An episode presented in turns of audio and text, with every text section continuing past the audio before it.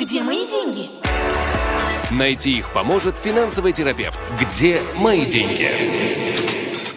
Шалом, дорогие друзья, добрый вечер. Мы начинаем программу «Где мои деньги?» И меня зовут Свизильбер, и со мной в студии, конечно же, э, главный гость этой программы Игорь Лупинский. Игорь, привет. Добрый вечер. Вот э, были каникулы, многие из нас были в Европе, ты был, я был, да, угу. и э, на сегодняшний день, конечно, ситуация, экономическая ситуация в Европе, она влияет, конечно же, на всю мировую экономику и, конечно же, на израильскую экономику, но на сегодняшний день в Европе очень большая инфляция, скажем так, значительно в разы больше, чем ну, в нашей маленькой, но гордой стране. Да, средняя, температура, средняя ожидаемая температура по больнице то есть в среднем по Европе это 10%.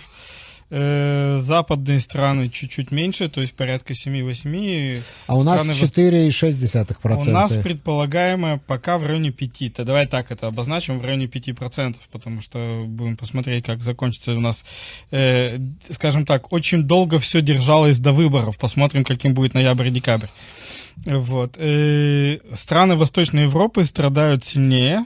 Э, там речь заходит о 15-20%. Вот в Польше, где я провел две недели, ожидаемая инфляция на 22 год 17%. Э, Сейчас даже вышел мем, э, очень интересно, я буквально недавно заметил в сети, который звучит следующим образом.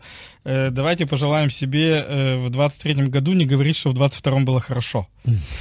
Да, да, да. Это очень, это очень, кстати, глубоко. Да, да. Да.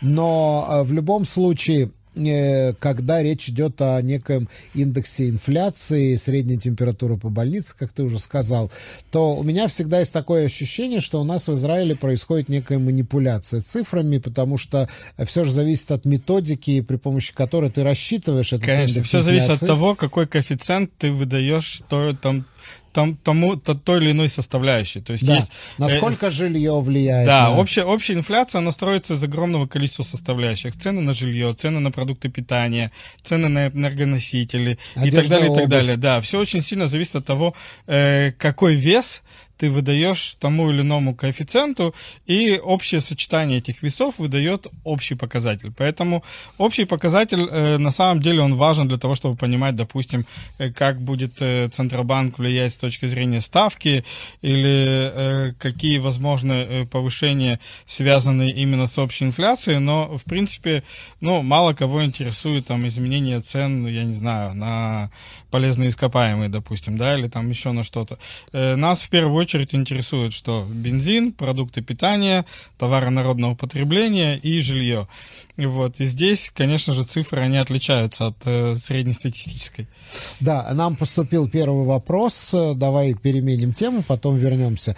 Э, добрый вечер, меня зовут Игорь. У меня есть вопрос. Заработок на фьючерсах в интернете облагается ли налогом? И если да, то как? Да, это заработок, который называется... Э, э, прибыль, полученная с операций с ценными бумагами, это 25% э, с прибыли.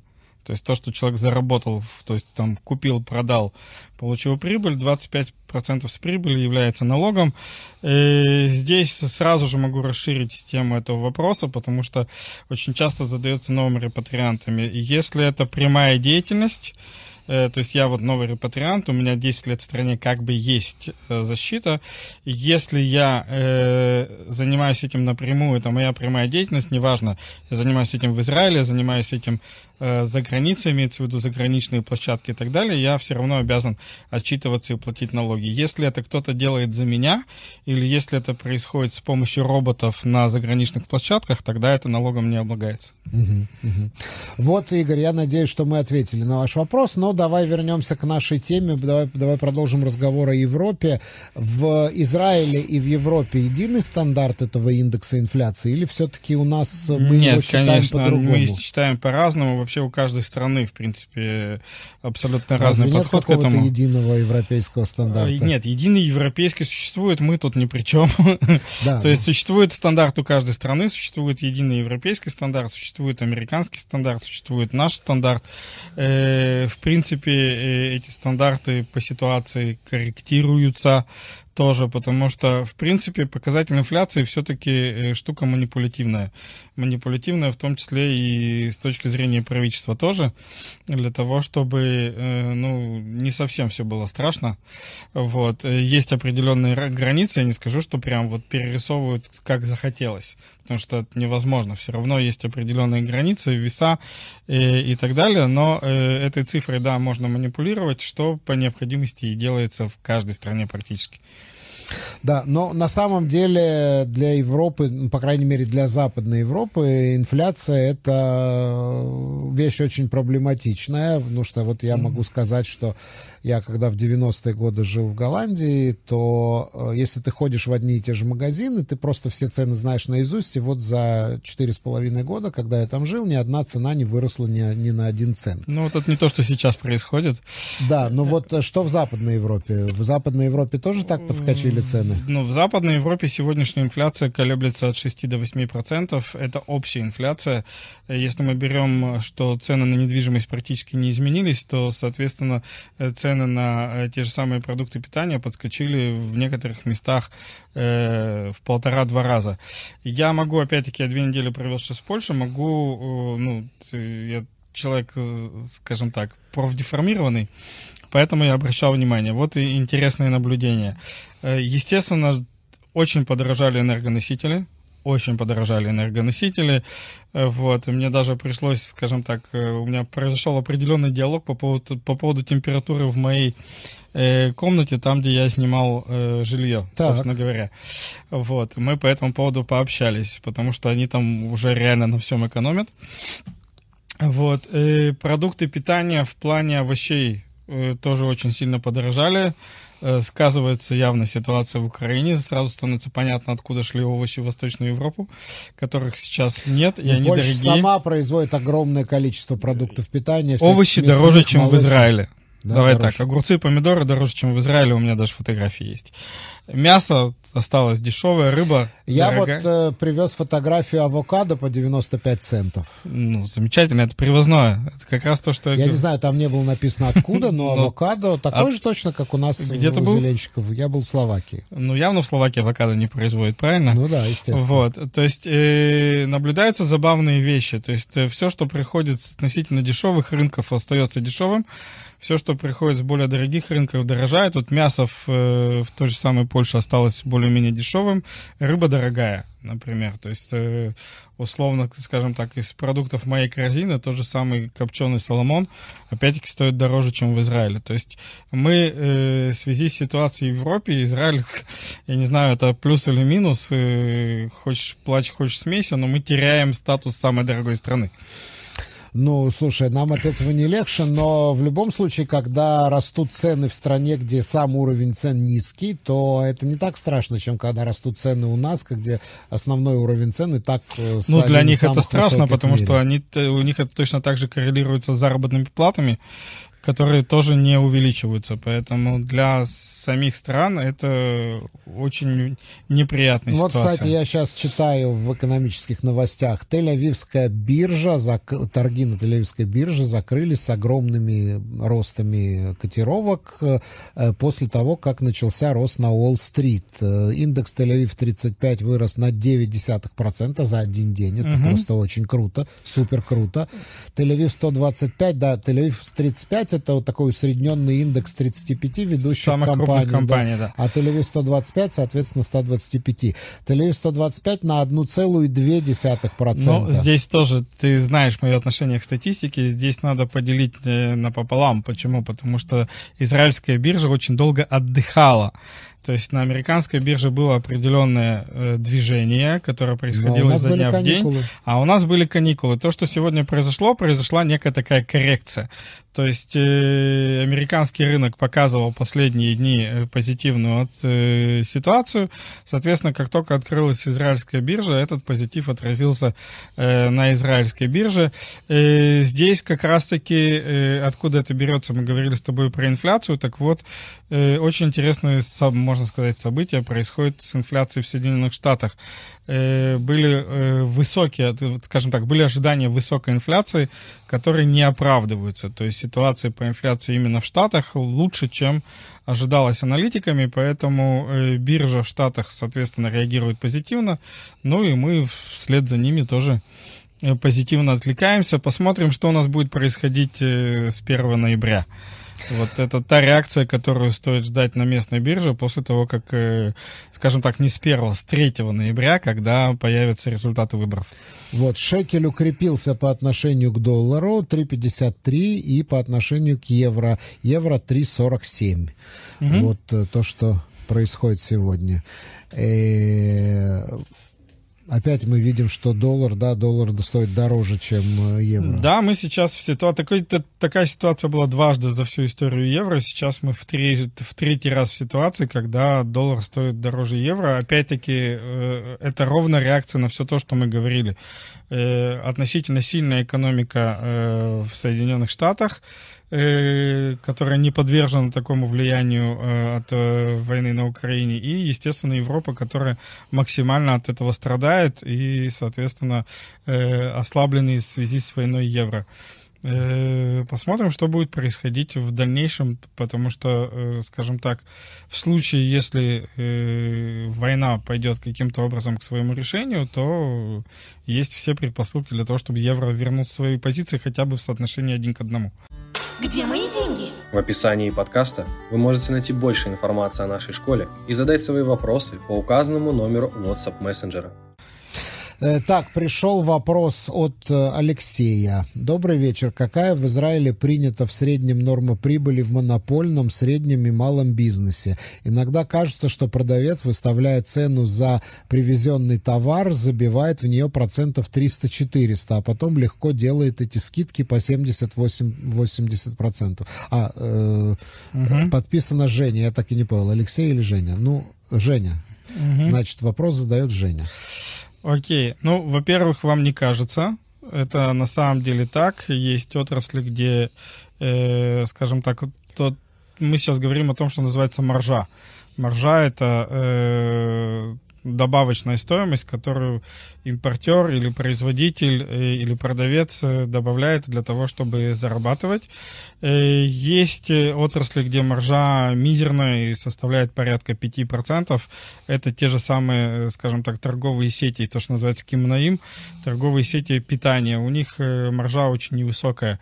Поэтому мне было весело, когда, скажем так, в очередной пик подорожания цен пришли с претензиями к ним. Это точно не... То есть они, конечно, в этом участвуют, но это явно не основной игрок. Вот. И э, основными игроками в цепочке подорожания являются, естественно, импортеры.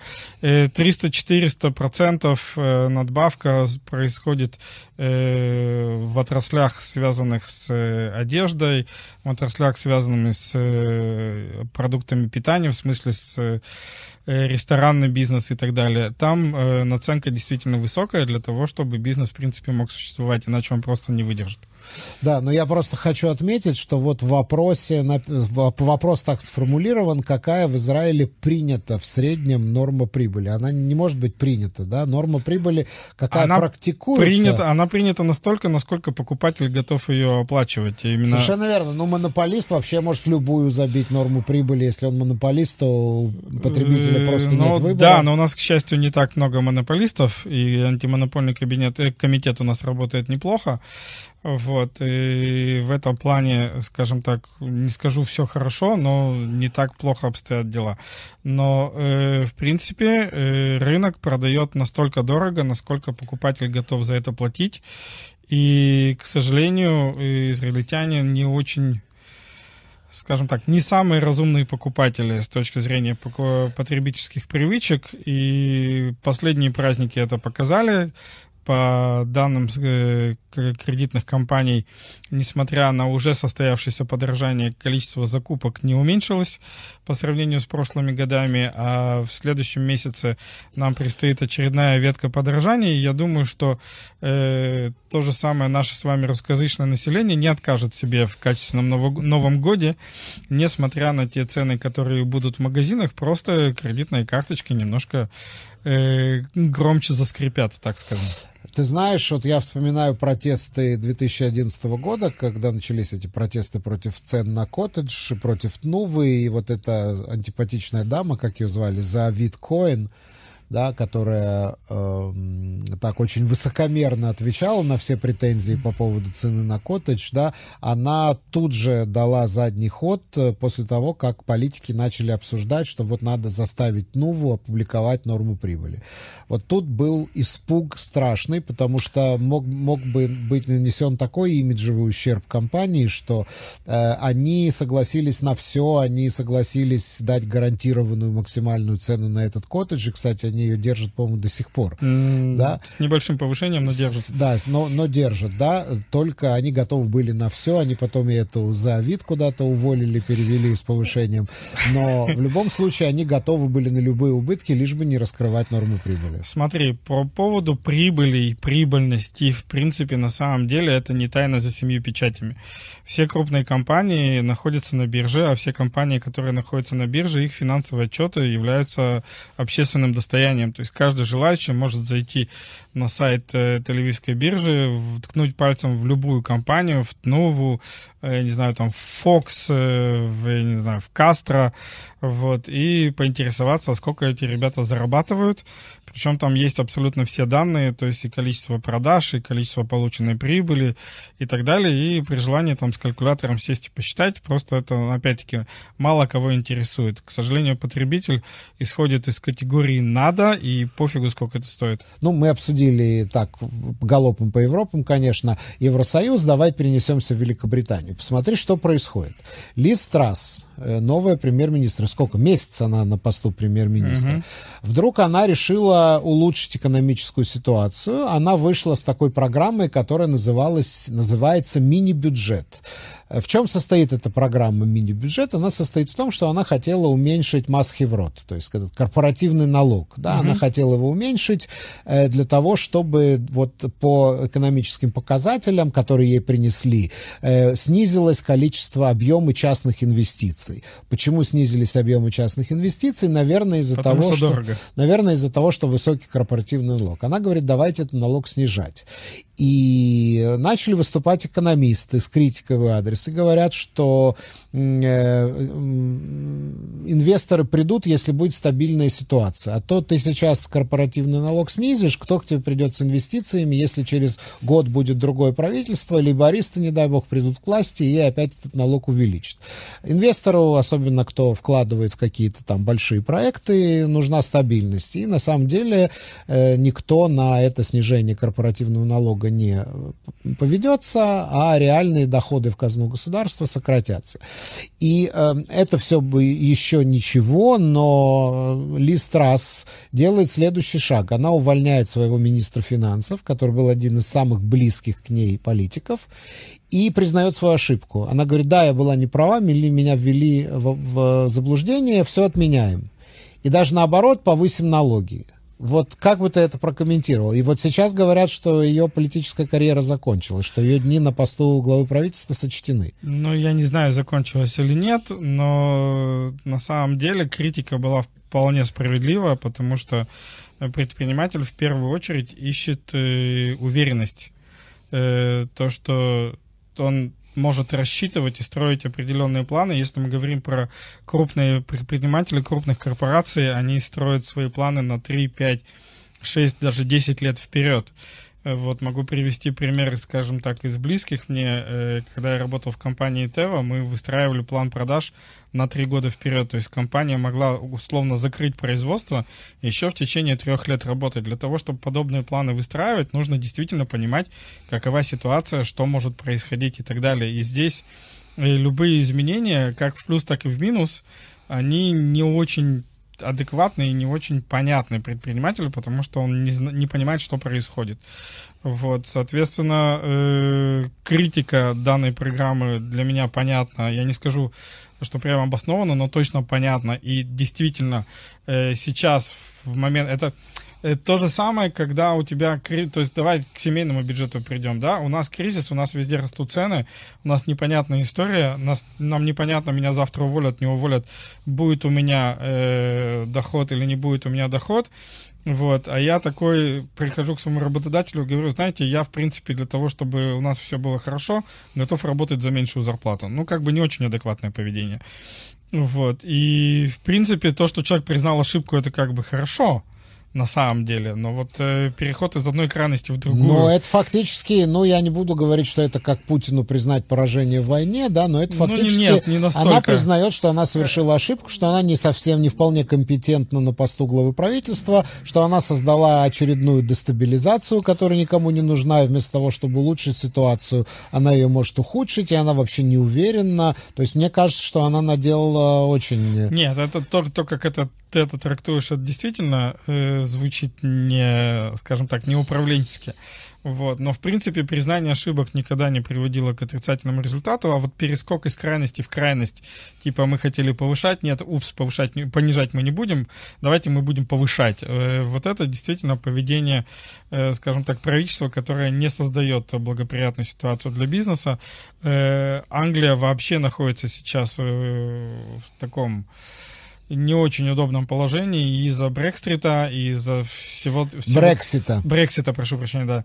Из всего э, той ситуации отделения Европы, отдаления от Европы, непонятного состояния с теми европейцами, которые проживают сейчас на территории Англии, как бы все, что связано с потенциальной безработицы, потому что, опять-таки, статус огромного количества работников не определен. Э, ну да, там сейчас очень забавный кризис, который в первую очередь именно политической властью и усложняется. Да, э, пришел вопрос от Виктора. Добрый вечер. Объясните, если это по теме, Виктор, у нас не бывает вопросы, по теме, по теме или не по теме. Любые вопросы, которые вас интересуют, задавайте. Кстати, дорогие друзья, если кто-то думает, что можно задавать только вопросы про лист раз, то это не так. Можно задавать вопросы на любую тему. Итак, э, в чем не... Э, так, э, почему стоит брать ипотеку, а не жить на съеме, если выплата ипотеки может быть намного дороже с Хирута, чуть ли не в два раза? Вот такой тебе вопрос. Я люблю подобную постановку вопроса. То есть, когда вопрос звучит, почему надо брать ипотеку, а не жить на съеме, вроде как предполагается, что правильно брать ипотеку, да, а что, не жить на съеме. Что Игорь говорит, что надо брать ипотеку. Да, нет, даже не Игорь говорит, а вроде как есть какой-то такой постулат, который мне задают вопрос, а почему так? Нет никакого такого постулата, живите радостно на съеме. Я живу на съеме уже сколько я в Израиле, это 27 лет. Вот, э, несмотря на это, я приобрел квартиру, но не для того, чтобы в ней жить, а в качестве инвестиций. Поэтому здесь нет такого вот правильного постулата платить ипотеку хорошо, а жить на съеме плохо.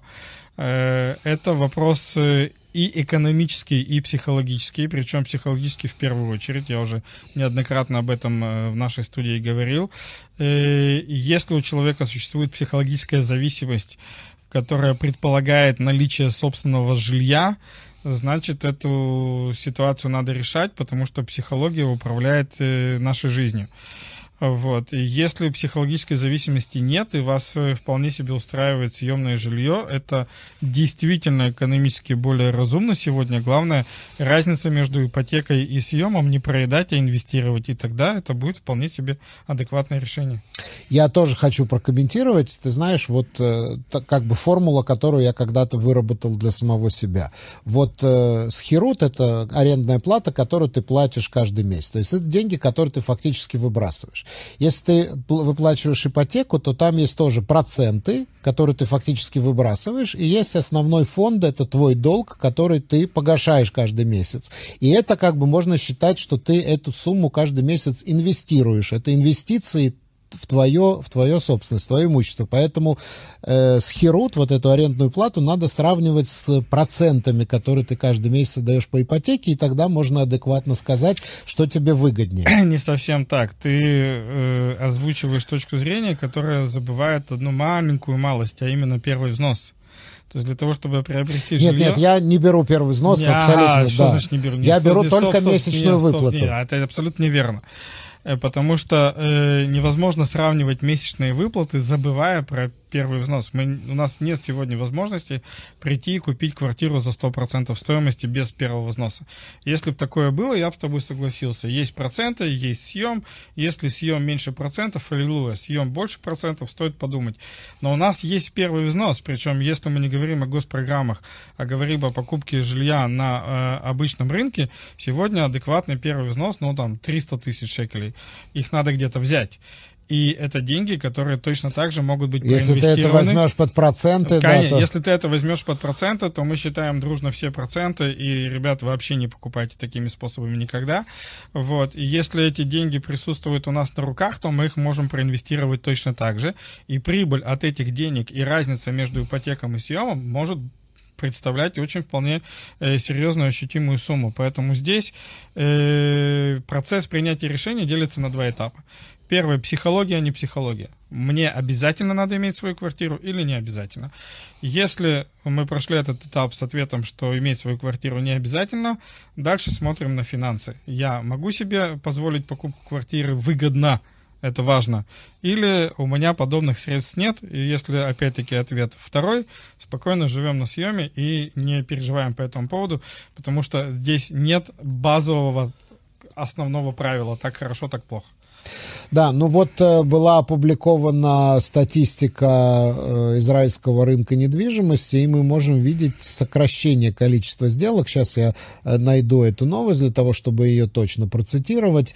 Вот. Но знаешь, что я еще хотел сказать по этому поводу? Что, в принципе, надо соотносить выплату ипотеки со своими месячными доходами. Недаром это делает банк. Банк не даст вам старается, ипотеку. Если... всячески обманывают, но банк старается. Да, да но если если расчетная выплата, сколько она? 25%? 30%, 30% от чистого дохода за вычетом выплат по кредитам уже и алиментов. Угу. Да, то есть э, банк сам э, останавливает вас, чтобы вы не брали слишком высокую ипотеку, но с другой стороны, слушайте, э, израильтяне говорят, что если вы э, живете на съемной квартире, вы все равно платите ипотеку, только не свою, а кого-нибудь другого.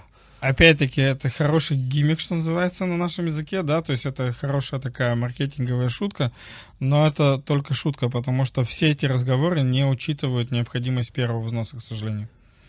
Ну да, да, да, я согласен, что это не, не учитывает необходимость первого взноса.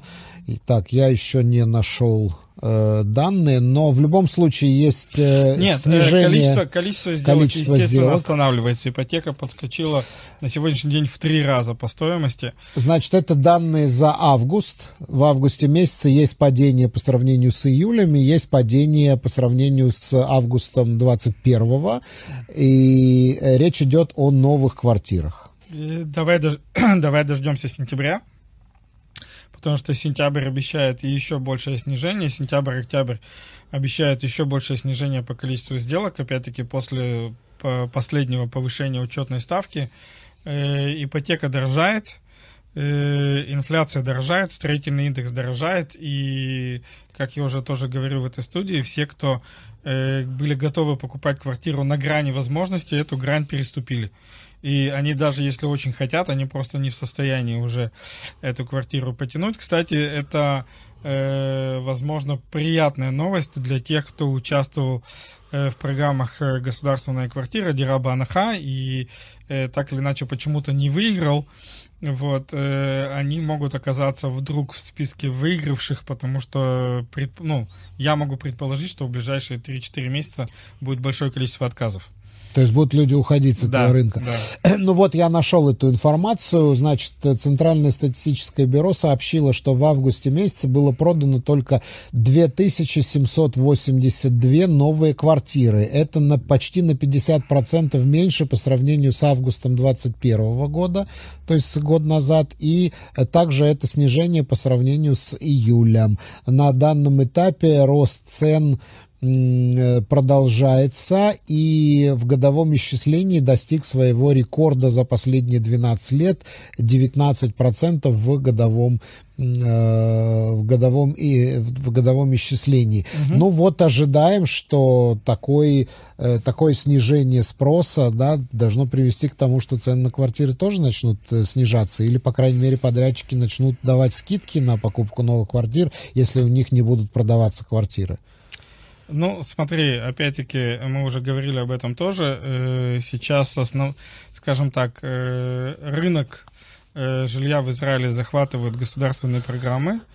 И, и там ценообразование, оно э, контролируется государством, хотя э, мой коллег, коллега и партнер Миха Нешер, который в наших программах неоднократно комментировал рынок жилья в стране, говорит, что последние конкурсы, к сожалению, э, слишком приближаются к рыночным ценам. То есть э, конкурсы, которые были объявлены последними, не настолько выгодны, насколько были предыдущие.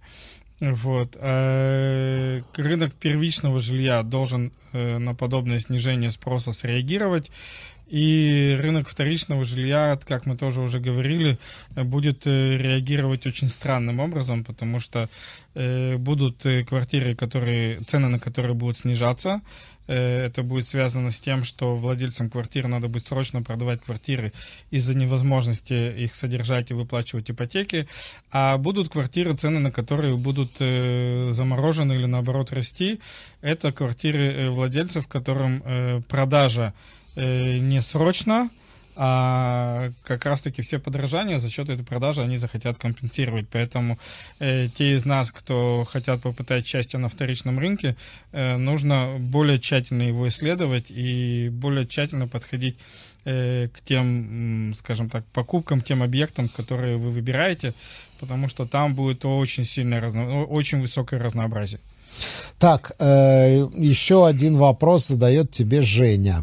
Вы сказали, что наш антимонопольный комитет хорошо работает. А можно хотя бы один пример его реального влияния на большие монополии э, или импортеров автомобилей, нефти и, и так далее, и так далее. Выглядит этот комитет как какое-то бесполезное украшение, эдакая завитушка на экономической системе.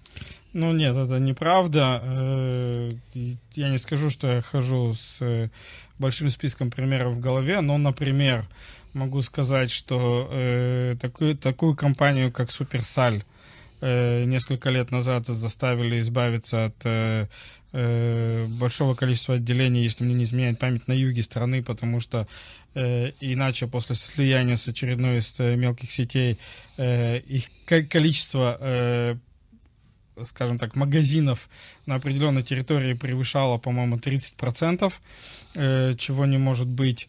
Э, и это заслуга антимонопольного комитета, когда такая компания, как Альшулер Шахам, э, выкупали самую крупную на тот момент инвестиционную компанию Псагод, часть фондов обязали продать другим игрокам на рынке, потому что иначе Альшуля Шахом становились слишком большие а, и превышали то ограничение, которое существует э, э, на рынке и прописано антимонопольным комитетом. Поэтому нет, это ни в коем случае не завитушка. Э, этот институт э, вполне себе работает, выполняет свои функции. Э, другое дело, э, каковы, скажем так, как, как, каков их регламент, насколько он плох или хорош, это уже вопросы э, к нашему правительству, к Министерству финансов, которые, собственно говоря, и к финансовой комиссии, которые эти регламенты и диктуют, по большому счету. Да, да, да. Я не знаю, насколько они эффективно работают, но, как правило, эти расследования, которые они возбуждали там по поводу там, подозрения о согласовании цен, сговор, ценовом сговоре, да, они, как правило, ни к чему не приводили, поэтому у многих создается впечатление, что эта вещь совершенно безумная. Не, да, ну, кого-то тема... Рами Леви, по-моему, они вызывали на для это, Не, но это не столько тема антимонопольного комитета. Антимонопольный комитет свою работу выполняет. Существует регламент того, что можно, что нельзя, каков, э, как, какого размера может быть компания для того, чтобы не э, являться монополией, но опять-таки комитет это исполнительный орган, он выполняет то, что э, написано в законах и то, что э, диктует финансовая комиссия Кнессета, поэтому э, все претензии больше на самом деле туда. Э, опять-таки один из примеров э, э, размежевания банков и кредитных компаний то есть э, был принят закон, по которому банкам стало запрещено э, владеть кредитными компаниями, и антимонопольный комитет занимался тем, что контролировал процесс этого размежевания. То есть этот институт вполне себе рабочий. Не то чтобы я был их э, амбассадором, да, представителем и рекламщиком. Вот. Просто я люблю, скажем так, ну, не, не ругать некоторые, не, некие, некоторые институты без, безосновательно. То есть этот институт вполне себе работает. И другое дело, что, возможно, он недостаточно зубастый, это уже совсем другая история. Где мои деньги? В описании подкаста вы можете найти больше информации о нашей школе и задать свои вопросы по указанному номеру WhatsApp мессенджера. Ну вот тебе еще одна новость. Банк Израиля поддерживает идею отделения э, кредитной компании Каль, последняя, которая остается при банке, от банка Дисконт, да, потому что уже были такие примеры. Э, Исракарт отделили от банка Апуалим, Леуми карт отделили от банка Леуми. И, там э, не совсем так, там не совсем такая история. Здесь написано следующее, сейчас, да, я да. дочитаю новости, потом ты прокомментируешь. Значит, э, они пишут, что несмотря на то, что отделение Исракарт карта или Умикарт от банков не принесло особо какой-то, каких-то больших преференций потребителю, тем не менее э, мы увидели, что заработки банков не снизились, все они находятся на одной игровой площадке на кредитном рынке, и поэтому э, дисконт не может быть исключением. Раз тех отделили, значит, давайте этих отделим. Там была чуть-чуть, ну, история чуть-чуть другая. Банк Леуми полностью владел кредитной компанией Леуми Карт, Банк Апалим полностью владел кредитной компанией Сракарт. Э, банк Дисконт не полностью владел кредитной компанией Каль. Если мне не изменяет память, э, на момент принятия закона об отделении у Дисконта было 75% компании Каль. Он не являлся единственным и монопольным владельцем этой компании, поэтому им удалось, скажем так, проскочить между дождевых капель. Mm-hmm. Поскольку речь шла об отделении э, монопольного владения, а они не являлись э, монопольным владеть, э, владельцем компании Каль, их это как бы не коснулось. То, что происходит сейчас, сейчас приходят и говорят, как бы, а что такое, почему у нас есть две компании, которым, в которых банкам запрещено участвовать в качестве владельцев, и одна компания, в которой как бы можно. Поэтому давайте выстроим всех в одну шеренгу и попросим банк Дисконт свою долю владений в компании Каль тоже продать. И, в принципе, да, то есть то, что было написано, э, последние несколько месяцев были материалы по поводу того, что не факт, что это размежевание э, сильно помогло э, э, нам с вами, потребителям, как минимум с точки зрения стоимости кредитов со стороны кредитных компаний, потому что вроде как пока кредитными компаниями владели банки, у них были возможности занимать деньги у Центробанка по, по, ну, по банковской ставке, по, по дешевой ставке. Сегодня у них такой возможности нет, им приходится приобретать деньги для того, чтобы выдавать нам в качестве кредитов на более свободном, соответственно, на более дорогом рынке. Э, поэтому вроде как э, это не было возможно, очень хорошим шагом, но что, что называется, что сделано, что сделано, это как раз-таки пример того, что э, не только в конкуренцию возможную упирается подорожание или удешевление услуг, вот, и в данном случае э, потенциальное увеличение конкуренции на рынке кредитования нам с вами особо не помогло. Да, ну вот э, с 1 ноября уже запланированы новые подорожания – в том числе вот компания «Дипломат», которая повышает цены даже на памперсы э, и на вот эти Ариэль, это стиральные порошки угу. всякие, не говоря уже о Туне, Старкист, кетчуп Хайнс и так далее. Многие продукты, которые мы можем найти в израильских супермаркетах, завозится компания «Дипломат». И э, потребительские протесты, которые Э, как-то так э, вяло очень вспыхивали, да, то есть не удалось повторить э, того, что происходило в 2011 года, да. году. И вот компания сообщила, что будет повышать цены. Все, значит, все бренды Procter Gamble повысятся до 15%, а также Pantene и Head Shoulders повысятся примерно на 23%. Э, ферри в таблетках и в жидкости для это значит mm жидкость для мытья посуды. Угу. Э, стиральный порошок Тайд, Ариэль, Линор, все вот эти Слушай, вот но мы с тобой обсуждали, что подорожание должно было произойти летом. И э, как во всем мире и в Израиле подорожание должно было произойти летом. Почему летом этого не произошло? Потому что летом мы пошли куда? Летом мы пошли на выборы. Совершенно и, верно. И тогда, мы, и тогда же мы сказали, что пока э, мы на выборах, пока мы в процессе выборов, будет действовать так называемая предвыборная экономика, когда э, правительство будет стараться договориться как минимум со всеми, типа, ребята, подождите за углом. Вот, и эта дата, это 1 ноября. То есть 1 ноября мы с вами сходим, проголосуем, 2 ноября мы в магазинах увидим совсем другие цены.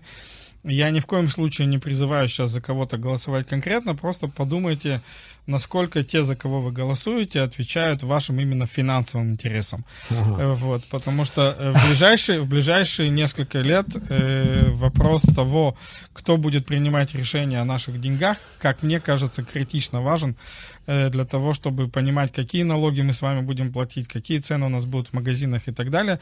Естественно, израильское правительство не сможет поступить, как в Беларуси, и там вообще, конечно, прикол творится с, э, с батькой, отменившим инфляцию, ты в курсе, да? То есть там 7 октября запрещена инфляция Кто повышает цены, того... Да-да-да, уголовное преступление. В Беларуси 7 октября официально запрещена инфляция в стране. Это самая большая экономическая шутка сегодня, по-моему, по всему миру. Вот. Израильское правительство не, не сможет таким образом себя повести, но э, у, у израильского правительства есть огромное количество рычагов. Мы живем в маленькой стране. Есть огромное количество рычагов для регуляции, для того, чтобы влиять на то, какие налоги мы платим, э, какие цены мы видим э, в магазинах. Вот. И, собственно говоря, как э, строится бюджет страны, который либо позволяет нам развиваться и зарабатывать и расти, или, скажем так, преследует чьи-то Э, персональные интересы, которые нас с вами, скажем, средним классом мало касаются.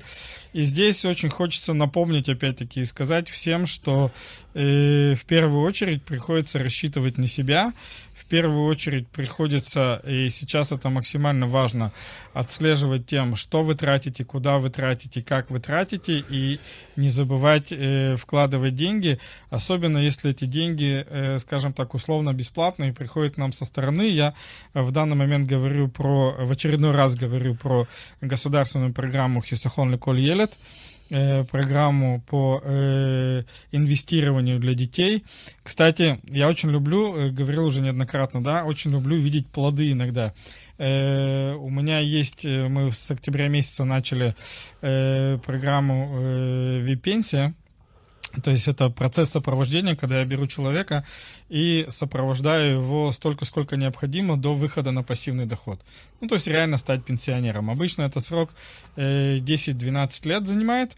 Э, у кого-то быстрее, у кого-то медленнее. Так вот, у меня, э, почему я вспомнил, две недели назад был клиент, с которым мы на первой встрече отрабатывали его потенциальные возможности. И, и я смотрю, там молодой парень, 33 года, он такой, у меня есть вот Купат Гемель. Я такой, о, прикольно, сколько у тебя там, там, 130 тысяч в Купат Гейме лежит. Я говорю, классно, к 33 годам 130 тысяч Купат Геймер, откуда взялось? Он говорит, родители в свое время вложили не в банк, не куда-то, а именно в инвестиционный фонд. И сегодня к 30 годам у человека есть порядка 130 тысяч. Так вот, э, программа э, Хисахон Леколь Елет – это программа, которая при правильном использовании и управлении позволит вашим детям к 30-40 годам иметь 100, 200, 300, 500 тысяч в зависимости от того, как они будут этим управлять. И в четверг, послезавтра буквально, в 9 вечера я буду рассказывать, э, как работать с этой программой, как управлять этими деньгами, как к этому подходить. Так что, если кому-то интересно, 053 712 2236 053 712 2236 пишите сообщение, это либо WhatsApp, либо Telegram, пишите сообщение, скажите, что вам интересно узнать, как использовать и как управлять э, тем, теми деньгами, которые нам предоставляет государство условно на халяву, для того, чтобы нашим детям было не так страшно ходить в магазины, несмотря ни на какие подорожания. И последний вопрос, после чего будем заканчивать нашу программу. Таня, здравствуйте. Вложила месяц назад 70 тысяч в морг Гемеляшка. Зашла проверить 65 тысяч 448, то есть почти 5 тысяч ушло за месяц. Ужас. Что делать? Если так продолжится, то через год ничего не останется. Ну, это да, это постоянный вопрос. Извечный, ничего не делать. Нормальная ситуация, когда рынок находится на спаде. Э, мы только что поговорили, что буквально там за вчерашний, за сегодняшний день было отыграно условно полтора процента. Когда вы вкладываете деньги в фондовый рынок, я говорю это постоянно и на всех эфирах, на всех семинарах, это прицел не на день, не на месяц, даже не на год, это прицел на несколько лет вперед. Вот, поэтому заходите проверять каждый месяц, что там происходит, я бы не стал. Э, скажем так, самая частая проверка это раз в квартал. Самая адекватная проверка это раз в год, и в обязательном порядке э, там небольшая баночка валерьянки на всякий случай на моменты кризисов. А так, если мы говорим о периодах от 5 лет и больше, э, ничего с вашими деньгами не случится, они только вырастут. Самое главное в подобных ситуациях не нажимать на кнопочку продать, то есть не приходить... Не продавать да, на минимум. Да, не продавать на минимум, не приходить в фонд, не говорить быстро отдайте мне мои деньги, а то они все резко куда-нибудь потеряются. Вот когда вы продадите свои 70 тысяч за 65, это будет ваше решение, и если вы потеряете деньги, это только потому, что вы сами так решили. Угу. Ну, э, уважаемая Таня, я надеюсь, что мы ответили на ваш вопрос. Все на этом, дорогие друзья. Наше время подошло к концу. Я благодарю Игоря Лупинского за участие в нашей сегодняшней программе. Игорь, большое спасибо. Прощаемся с тобой на неделю. Да, спасибо всем и до встречи через неделю. Где мои деньги? Найти их поможет финансовый терапевт. Где мои деньги?